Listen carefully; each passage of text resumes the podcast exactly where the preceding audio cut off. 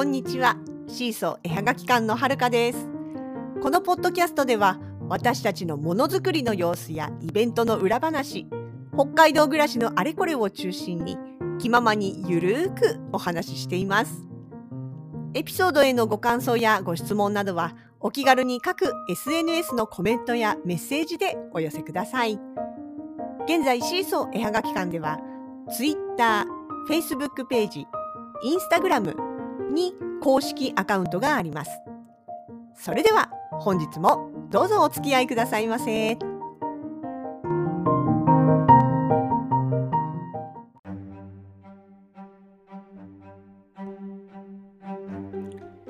2022年3月の6日日曜日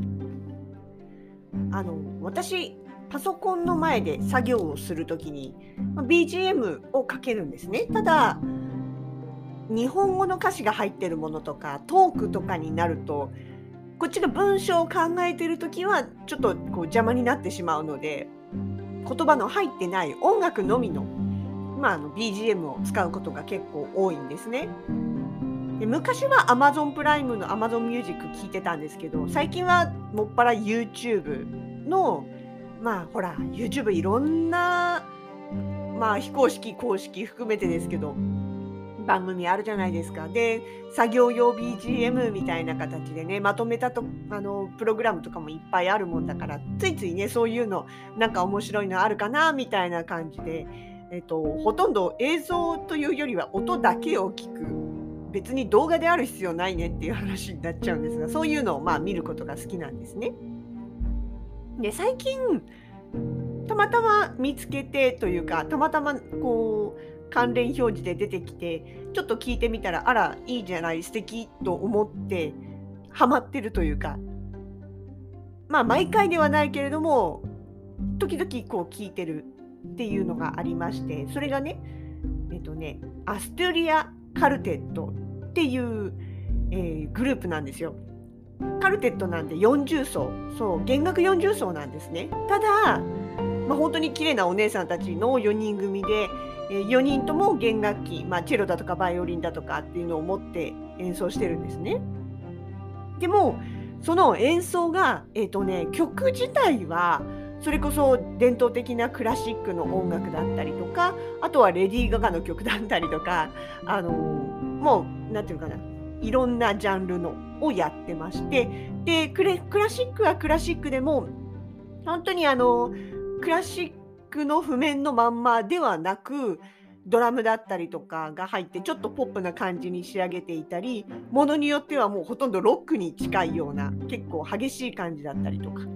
で楽器もアナログのアナログのっていうかなんだろういわゆるバイオリンとしたなんていうのなんていうんだろうあアコースティックっていうのかのバイオリンチェロというか弦楽器だけじゃなくって場合によってはあのあれです。エレクトルエレキギターじゃないけどエレキバイオリンっていうの？あるんですね。全然まあ考えてみたら当たり前か。でも全然あんまり意識して見たことなかったんだけど要はバイオリンの形をしていて、まあ、バイオリンと全く同じような構造なんだけれども、えっと、いわゆるなんていうのかなそこから直に音が出てるっていうよりはエレキギターみたいな形でアンプにつないで音を出すっていうようなそういうだから形もすごいなんかスリムだったりシュッとこうねしてたりとか色も白だったりとかっていうねあのそんな感じの弦楽器を使ってやってることもあるんですね。でただ日本語のというか日本の番組とかではあんまりやってないのか上がってる動画もあのなんていうのかな外国の番組で、まあ、演奏してるシーンとかステージに乗ってるシーンとかっていうのがもう全部なんですね。ただ歌が入るわけではないのでまあもちろんその司会者の人たちが最初に何か言ってたりのはっていうことでちょっとねあの言葉発してたりすることはあるけどほとんどのやつが歌なしでえっ、となんだろうなんならあのタイトルのテロップもないしっていうすごい本当にただ演奏してるその部分だけをアップしてるような感じなのでだからどこの人たちっていうのはあんまり意識してなかったんですね。日本じゃないことはわかるけどみたいな。ね、曲目もそれこそねクラシックからポップからいろいろ混ざってるし。でもね面白いんですよ。いやもともと私結構そういうなんていうのかな異文なんていうの異種混合みたいなの好きで。それこそ前にお話ししたことある藤沢則正さんとかサラ・ブライトマンとかっていうのも結局クラシックとポップが混ざったような感じだったりとかね。ポップオペラみたいな感じだったりとかっていうまあリミックスというかですよね。で今回のこのアストリア・カルテットさんカルテットっていうところもやっぱりそういうまあねいろんなジャンルの音楽をというかなんだアレンジっていうのかなクラシックとか元ある曲をこうすごく素敵にアレンジしてもう編曲して演奏してる感じででねそうステージのラステージとかステージ映像とか、まあ、ライブ映像っていうのかな？とかなんかだとその演奏してる前後でダンサーたちがね踊りを踊ってたりするんですよ。でそれがさ、まあ、コンテンポラリーダンスですよねジャンル的に言えば。うん、なんだけど何ていうのかな結構アクアクロバティックなというかそういう感じの踊りがあったりとか。でその演奏してる横をこうダンサーたちが通っていくっていうかなんかそのステージもねめちゃくちゃかっこよくってあいいなと思って。まあま日本に来ることないだろうなとは思ってるんだけど、まあ、でもそういうさ何て言うかなあのつながりなかったらというか来日とかなかったら全然知ることもなかったかもしれない人たちというかアーティストたちをこうねあの出会うチャンスがこれだけあるってやっぱ YouTube ってそういう意味ではすごいありがたいし面白いなと思うんですよね。まあただねこのあのアストリア・カルテットはそんなに言うてたくさんの楽曲というか動画上げているわけではなくてでしかもその上がってるものも同じ曲を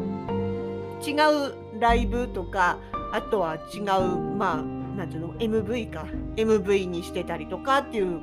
感じで出てることが多くって。だからね作業中にずっとその投資で全て最低みたいなのをやってると意外と同じ曲何回も出てきたりはするんですよね。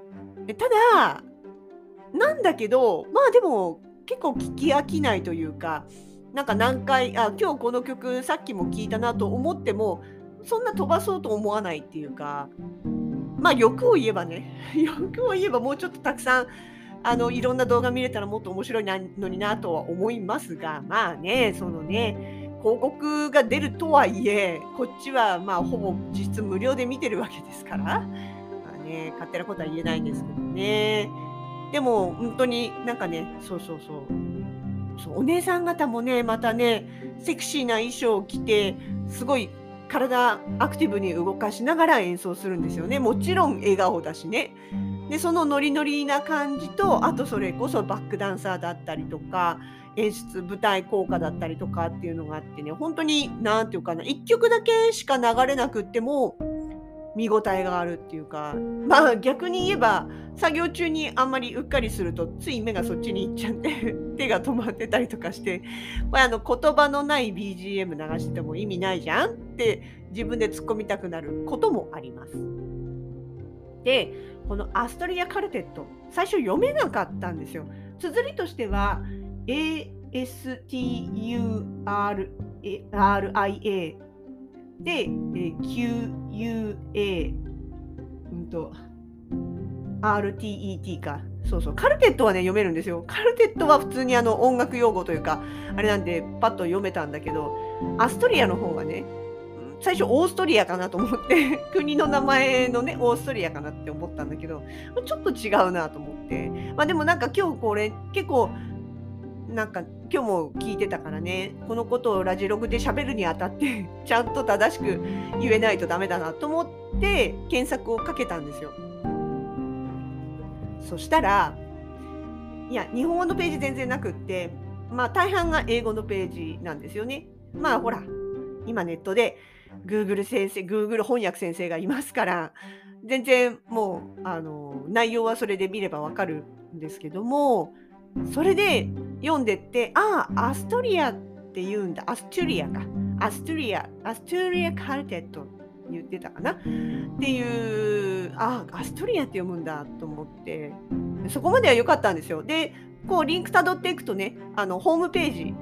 とかあと Facebook ページか。があったんですね。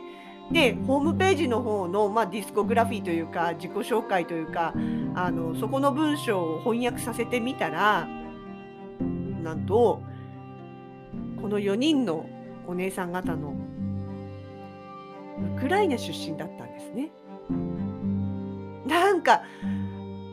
もちろんそのフェイスブックページを見ると本当何日か前とかの記事でねどこどこでライブやりました的な投稿があったりするから多分今は別にそのウクライナを拠点に活動してるわけではないんだと思うんです。どこでかちょっとそこまで追っかけてないんでわからないんですが。なんだけどでもそこがあのウクライナが出身地だっていうことに変わりはないわけでってなるとね今この本当に悲しい事件事件というか戦争が起きて現実に起きてしまってる今彼女たちもねどこでどう感じているかなっていうのはちょっとなんかねあの切ない気に気持ちになりましたね。まあ正直戦争についてはあのなんだろうな、まあ、喧嘩両成敗とは言わないけど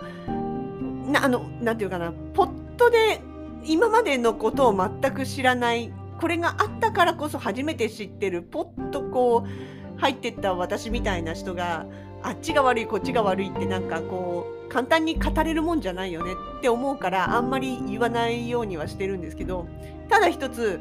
何があろうと手出したらおしまいやろっていう気持ちはまあ変わらずあります。それは個人だろうと国だろうと人間に何のために言語があるかっつったらさって言語言語コミュニケーションができない動物じゃなくって知性と理性と言語のコミュニケーションがあるからこそ人間である意味があるわけで。でなのにもかかわらず暴力に訴えたらもうそれはアウトでしょっていう思いだけはあります。それ以上はねなんかこう簡単に語れるもんじゃないと思うから言わないけどさ。まあでもなんだろう。このねアストリア・カルテットの音楽とかはすごく私は素敵だなと思うしこういう演奏をしている人たちがね世界のどこかで心を痛めながらそれでも自分たちの演奏を続けてるんだろうなとか逆に言えばその国に残ってる人たちでもしかしたらこういう素敵な演奏をする人たちが他にもいるかもしれないけどその人たちがもしかしたら巻き込まれて亡くなってしまうことだってあるかもしれないと思うといや本当に一刻も早くとにかくその暴力に訴える行為はやめろというふうに、まあ、思ってしまいますね。ね自分に何ができるわけでもないけどさあああれぐらいかなあの今日 LINE が来たんですよ。あのあの人宇宙旅行したあ今ど忘れしてるよひどいね お金配りおじさん前澤さんかいるじゃないですか。なんか前澤さんがあの宇宙からお金全員にお金配りってやりましたよね。あれ面白そうだなと思って私もちょっと登録してみたんですけどなんかそのあの当たり当たりの金額当選金をそのまんまあのウクライナの支援に回せますよ寄付に回せますよっていうのがなんか来てたんであいやそういうなんかまあ偽善的かもしんないけどでもなんかそのぐらいしか私ってできることないよななんて思いながら、まあ、メッセージを読んでおりました。ちょっと話脱線したな。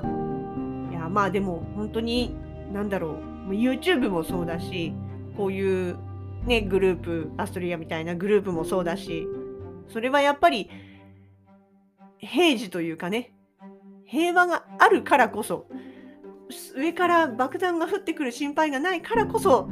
楽しめるものなんだなって改めて思うとね本当にまあコロナとかもそうだけど何がこうこの落ち着かない毎日が一日も早く落ち着いてくれるといいなと、まあ、改めて思いました。今日はそんなお話でした。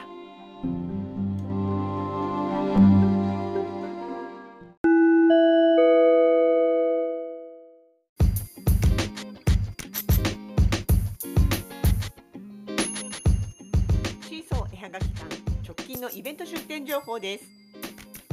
対面イベント出店が1つ決定いたしました。2022年3月14日月曜日。15日の火曜日。